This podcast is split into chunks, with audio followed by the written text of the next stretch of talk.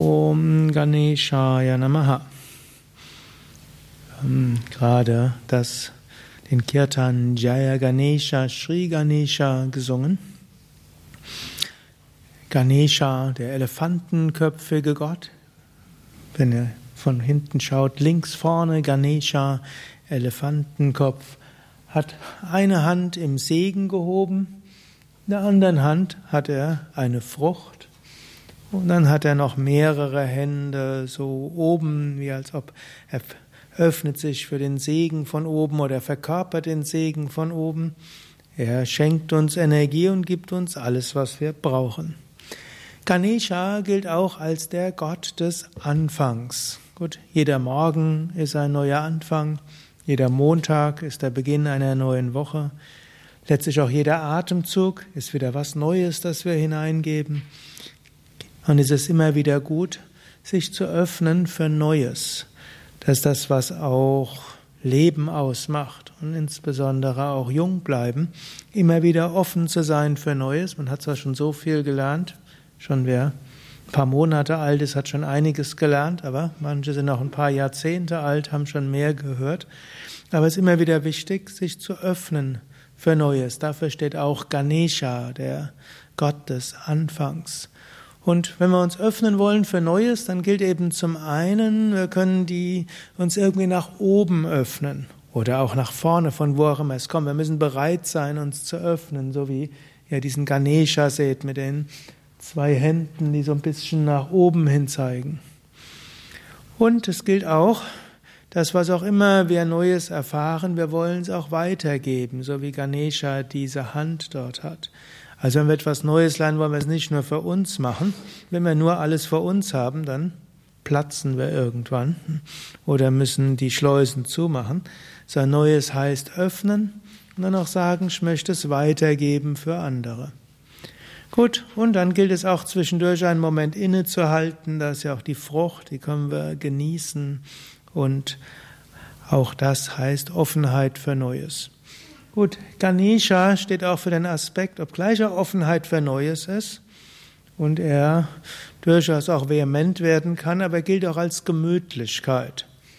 Deshalb hat er auch oft einen dicken Bauch, also hier etwas weniger. Für einen Elefanten ist er dort relativ schlank. Hm? Auch in Indien haben die Götter Murtis an BMI etwas abgenommen die letzten hm, Jahrzehnte. Aber für hm? ja, im alten Indien war das Kapha-Temperament das Ideal. Also ein bisschen hm, was auf den Rippen und Bauch und Beine zu haben. Da war der Shiva die einzige Ausnahme, weil er Asket war. Aber gut, aber für, hm, für als Symbol für Anfang und Öffnen, Ganesha, steht eben auch für eine gewisse Gemütlichkeit, die wir haben wollen. Nicht zu viel Hektik. Wir können uns was Neues immer wieder öffnen für Neuen, aber wir müssen nicht unbedingt deshalb so hektisch werden. Irgendwo es kommt, es geht, wir lernen, wir wachsen, wir geben es weiter, aber halten inmitten von allen Herausforderungen eine gewisse Gemütlichkeit und Ruhe und ein gewisses Vertrauen. Ganesha, der Name wörtlich heißt Isha von Ganas. Isha heißt Meister, Herr oder hm, Isha wäre es auch die Meisterin. Und Ganas sind die guten Kräfte. Gana, Ganesha heißt auch der, der Herr aller guter Kräfte. Was auch jetzt heißt, wenn wir selbst ein bisschen diese Ganesha-Energie verkörpern wollen, wenn wir mit einem gewissen Vertrauen uns öffnen, wenn wir Gutes bewirken wollen und das mit einer gewissen Ruhe und Vertrauen, dann kommen schon die verschiedenen guten Kräfte, die werden uns helfen.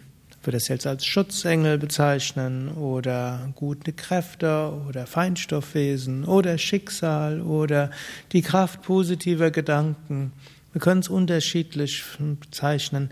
Ganesha, wir bekommen gute Hilfe und gute Unterstützung. Gut, und so können wir uns jetzt vornehmen, heute besonders offen zu sein für Neues, uns irgendwo zu öffnen, irgendwo auch ein Bewusstsein, wofür wir uns öffnen, wollen wir auch nachher irgendwo positiv weitergeben. Wir wollen es genießen und wir haben Vertrauen, dass dabei viele positive Kräfte uns stärken werden.